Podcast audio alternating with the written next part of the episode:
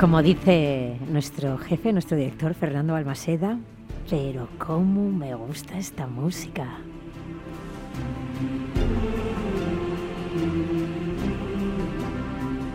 Y además, es que llevábamos ya uno o dos programas sin escucharla.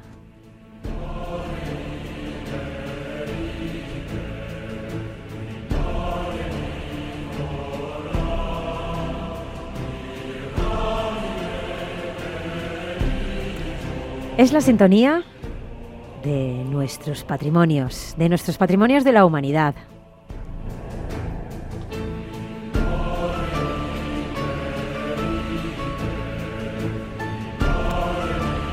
Y el patrimonio de la humanidad de esta semana nos lleva hasta el sur de Latinoamérica.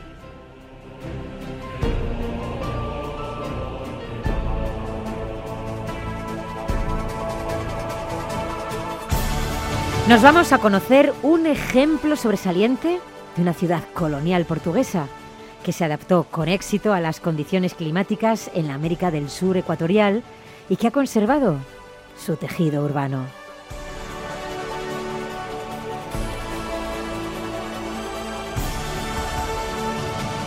La ciudad fue fundada en el siglo XVII por Francia, aunque después pasaron por allí otros países europeos. Se trata de una ciudad en un estado de conservación íntegro, lo que le da una autenticidad espectacular, que parece que habrás viajado en el tiempo.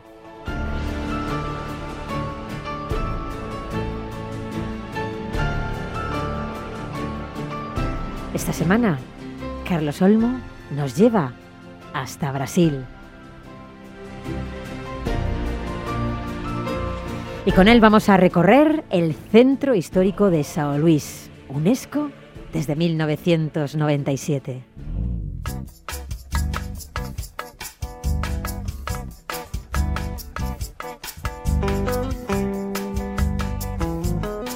Zambita. Brasil. Brasileiro. ¿Cómo mola Brasil? Pues Sao Luis todavía mola Si más. lo llego a saber, cantamos una zambita. Bueno, ya lo haremos.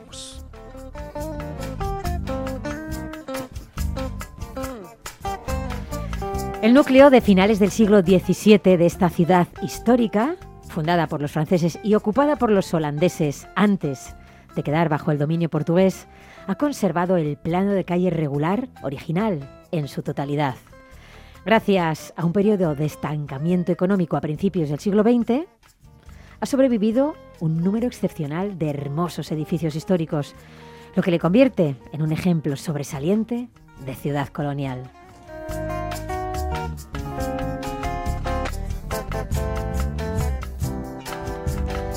Carlos está ubicada en el promontorio formado por los ríos Anil y Bacanga. Sí, es. eh, seguramente muy pocos de nuestros oyentes han oído hablar y seguro que muchísimos menos han estado, ¿no? Porque, bueno, Brasil es un país muy grande. Lo sé porque lo recorrí prácticamente entero desde su frontera sur con Uruguay. Y siempre, como bien sabéis, eh, yo voy en transporte público. Pero ya a medida que te vas yendo hacia el norte, ya a, partir de Natal ya se va complicando todo mucho más. Por un lado, porque la geografía pasa a ser tropical y específicamente Sao Luis está a dos grados al sur del Ecuador. Estamos ya prácticamente en el Ecuador, con lo cual pues eh, ya todo se hace más, más complicado. Pero cuando llegas allí te quedas absolutamente maravillado porque, bueno, pues toda esa zona, de hecho la, la única ya gran ciudad más al norte de São Luís que hay dentro de Brasil ya es Belén, que Belén es súper famosa porque es donde desemboca el Amazonas después de su recorrido de miles de kilómetros desde los Andes. Y, pero nuestros oyentes pueden imaginarse pues ese ambiente tropical, esa humedad del 100% y de repente te encuentras una ciudad que casi en muchos aspectos parecería que es eh, Lisboa u otras ciudades portuguesas trasladada a- al Ecuador, ¿no? Porque muchos de sus edificios están revestidos de esos azulejos que tanto nos gustan cuando vamos de viaje a Portugal y vemos esa cerámica maravillosa. Bueno, pues aquí esos eh, azulejos se usaron también principalmente como protección. Normalmente las ciudades que están en el entorno de los trópicos pues suelen tener problemas de mantenimiento porque hay que pintarlas cada poco tiempo, hay que estar continuamente haciendo obras de reparación y los portugueses se dieron cuenta que revistiéndolas de azulejo se ahorraban pues, eso, ¿no? Se ahorraban, bueno, no se ahorraban, evidentemente revestir de azulejo es más caro eh, que lo que es eh, pintar, pero sí que es cierto que les duraba muchísimo más. Y eso, pues es una de las señas de identidad de Sao Luis, ¿no? Es la capital del estado de Maranhão y fue gracias a ese, digamos, declive económico que como ciudad sufrió pues eh, a finales del siglo XIX, principios del siglo XX, lo que ha provocado pues que no se hayan construido rascacielos, que se hayan conservado sus barrios históricos y a mí me, vamos, mm, tengo que reconocer que yo no iba principalmente por Sao Luis, sino por algo que comentaré luego, pero cuando llegué allí me enamoré de la ciudad. El centro histórico de São Luís do Maranao se caracteriza por su trama urbana de calles bordeadas por edificios residenciales, muchos de ellos con techos de teja, cornisas pintadas y ornamentadas, ventanas altas y estrechas, engastadas en marcos decorados y balcones con barandillas de hierro forjado o fundido es eso, es un ambiente 100% colonial. Y sí que es cierto que obviamente los portugueses adaptaron las características constructivas al Ecuador. Ya no se necesitaban ventanales tan grandes porque allí entra luz y demasiada luz durante todo el día. Entonces, bueno, pues eh, luego, por ejemplo, dentro de las de esas viviendas que por fuera pues están revestidas de azulejos, luego tienen patios interiores eh, con sombra porque para bueno pues eso descansar de, las altas temperaturas y de la humedad que hay pues con zonas de sombra para poder eh, dormir la siesta al mediodía sin, sin pasar demasiado calor bueno pues es una adaptación de la arquitectura tradicional portuguesa a un ambiente como decía antes prácticamente tropical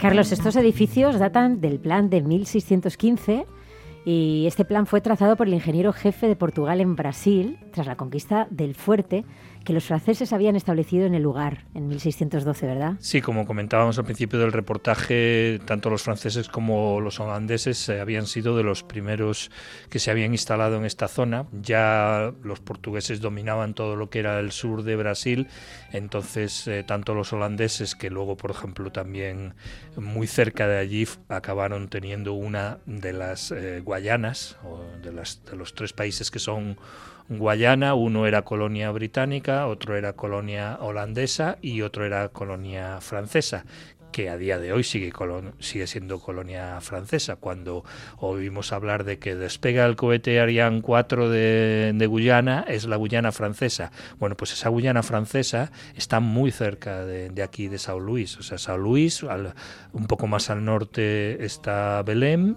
desembocadura del Amazonas, y ya un pelín más al norte de Belén está la, la Guayana francesa. Bueno, pues eh, lo que pasa es que los portugueses se dieron cuenta de la importancia estratégica de esa zona y enseguida eh, lograron expulsarlos antes de que se asentaran, ya creando una ciudad. ¿no? Lo único que había allí era un fuerte y ya a partir de 1615 comienza el crecimiento y el desarrollo de São Luís como ciudad 100% portuguesa.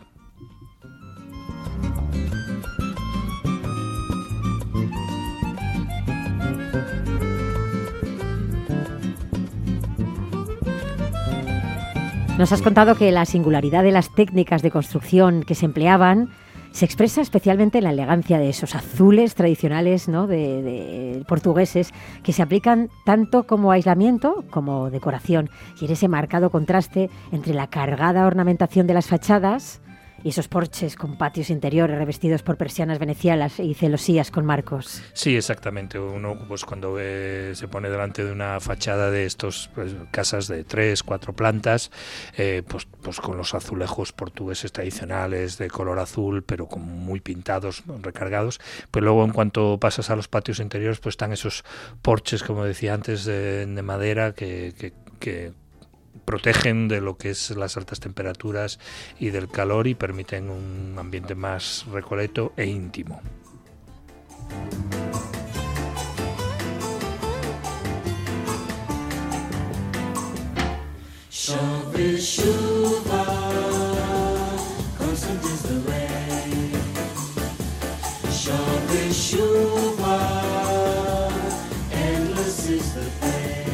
Aunque Sao Luis se ha expandido por su condición de ciudad viva y capital del estado de Maranao, Carlos no ha perdido la esencia de sus orígenes, ¿verdad? Que está reflejada en la preservación de ese centro histórico que durante esos tres siglos ha ido evolucionando.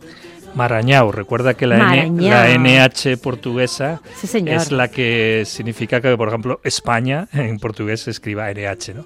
Eh, sí, es la, la ñ de ellos. Eh, sí, efectivamente, es una ciudad que, que bueno, siendo siendo como es mm, principalmente una ciudad eh, colonial portuguesa, pero por ejemplo mm, se conserva la fortificación original francesa que se, se, construyó en el año 1612 y pues estamos hablando de que ya han pasado más de cuatro siglos y, bueno pues la ciudad conserva pues muchas de sus características eh, iniciales originales y pero no ha dejado de crecer porque de hecho a día de hoy es una de las ciudades más grandes de todo lo que es el norte del país.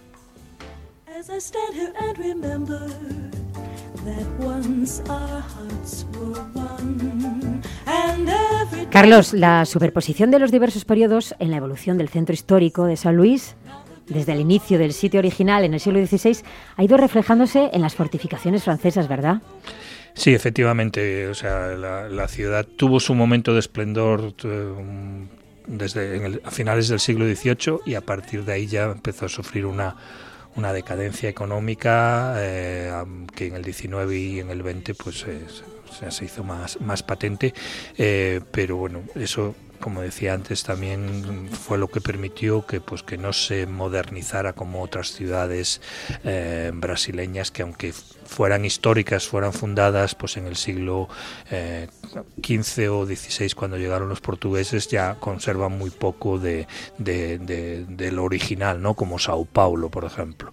Eh, aquí no, aquí realmente tenemos eh, conservados de manera íntegra pues todas esas capas de siglos, desde el XVI en su, fundación hasta lo que es la actualidad como capital del estado de Maranhão, que es en, en el siglo XVIII eso se llamaba el estado de Grau Pará, pero ahora forma parte del estado de Marañao. Y el 18 es precisamente el momento de esplendor absoluto, ¿no? Sí, exactamente. Entonces, porque por allí pasaba mucho de las mercaderías que, que se que se cultivaban en la zona. Estamos hablando del caucho en el siglo XVIII, estamos hablando de pues, eh, frutas tropicales. Entonces, al estar ahí en lo que es las confluencias de los ríos formando un puerto natural, pues eh, bueno, contribuía mucho a lo que era su situación económica, ya que pues había un continuo movimiento de barcos entre lo que es Sao Luís, el norte de Brasil, y Portugal y Lisboa o Porto como, como destino de esas mercancías exóticas tropicales.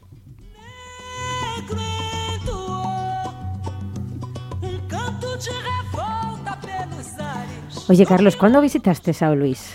Pues estuve en el 2004, ya hace unos cuantos años, pero es un viaje que tengo muy, muy presente porque conocí todos los, no todos los brasiles, realmente yo creo que nadie en una vida humana podría conocer todos los brasiles, pero sí que es cierto que me empapé de muchísimas culturas diferentes, porque piensa que, por ejemplo, en el sur de Brasil, frontera con Uruguay, pues eh, igual que todos los uruguayos y todos los argentinos, eh, todo el mundo allí va con su mate y eso está lleno de, gauchos. Entonces es una cultura pues muy del sur, Río Grande do Sul. Y luego a medida que iba subiendo hacia el norte, mucho pegado a la costa, pero luego también fui al interior, fui pues eh, a Ouro Preto, que en portugués significa oro negro y que era pues de donde los portugueses extraían pues las joyas, eh, la plata y muchísimos de los de los minerales preciosos que, que se llevaban a, a Portugal. Y luego ya, pues cuanto más al norte vas, pues ese ambiente tropical, pues por ejemplo en el caso de Manaus, pues era la, capital del caucho y, eso permitía que en, ese momento fuera una de las ciudades más ricas ya no de América, sino del mundo. Entonces, bueno, pues la, la cultura que, que, me encontré en, en Sao Luis, pues una cultura muy, muy, pues muy tropical, muy de, de bailes, la gente bailando en la calle, la gente muy festiva, y, y, bueno, pues es, es un ambiente muy, muy peculiar.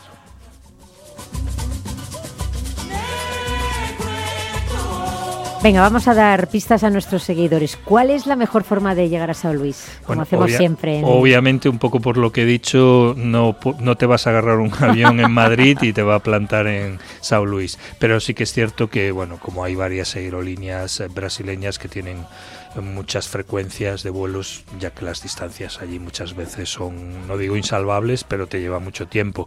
Y entonces, bueno, pues basta con que vueles a Sao Paulo o Río de Janeiro y desde allí enlaces a, a San Luis. Y, y aparte de visitar, como decía, yo no iba por Sao Luis, en, en ese momento todo, eh, todavía no, digamos, no, no, no le, no le presté la atención adecuada, pero es que cuando llegué me enamoré.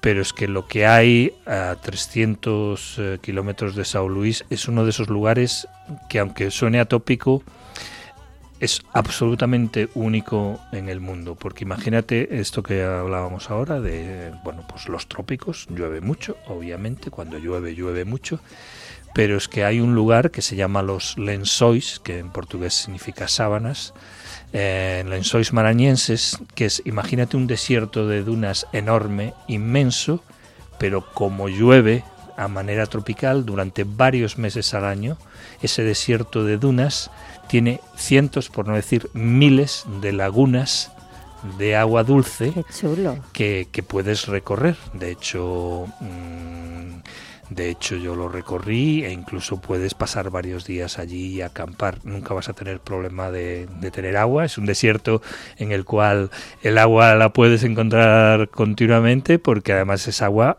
pura, cristalina, transparente, porque es la agua de la, lluvia. de la lluvia. Ujú. Y curiosamente, no me digas cómo, pero en esas lagunas que duran, aguantan algunas varios meses, se van secando con el calor tropical, pero aguantan meses, eh, hay peces.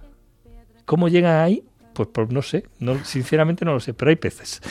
Y entonces es, es algo que, bueno, por supuesto cualquier, eh, cualquier de nuestros oyentes que decida ir a Sao Luis tiene que ir también a los lençóis marañenses porque son una auténtica cosa única, claramente por la manera en que lo, que lo he contado, eh, unos recuerdos increíbles de esa visita.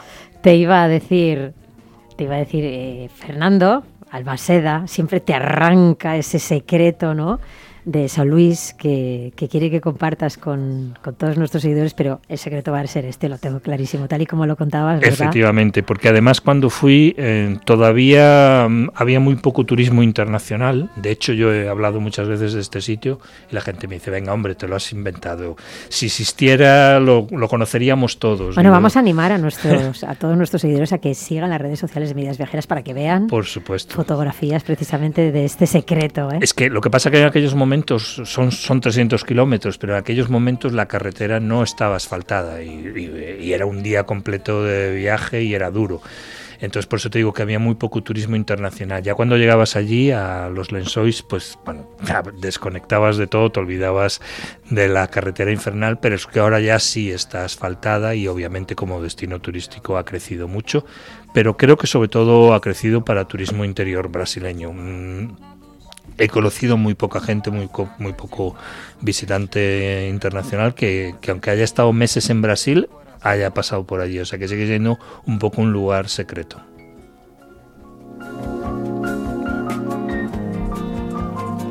Venga, y ese consejo especial. Bueno. Bueno, siempre en tu sección. Pues importante porque como la época de lluvias al ser zona tropical es principalmente entre enero y mayo, ahí las lagunas eh, que hay, por ejemplo, en los, en los Lençóis es cuando alcanzan su máximo nivel y a partir de ahí ya van decreciendo por, por las temperaturas tropicales. O sea que eh, en este caso recomiendo a nuestros oyentes que entre junio y diciembre es la mejor época. En junio es cuando las lagunas están más, más altas y en diciembre ya es cuando en muchos casos se han secado. Pero nuestro verano es un momento perfecto para visitar eh, Sao Luis, el estado de Maranhão y los lençóis maranhenses. Pues muy bien, Carlos. Que Mira, la canción que se dice Las aguas de, de marzo. Perfecto para las lluvias tropicales. Que teníamos muchas ganas de continuar con nuestros patrimonios de la humanidad. Aquí estoy. Por suerte los patrimonios siempre estarán ahí. Pues Carlos Olmo hoy nos ha llevado a Latinoamérica, a Brasil, al Centro Histórico de Sao Luis, UNESCO, desde 1997. Carlos, un placer. Muchas gracias.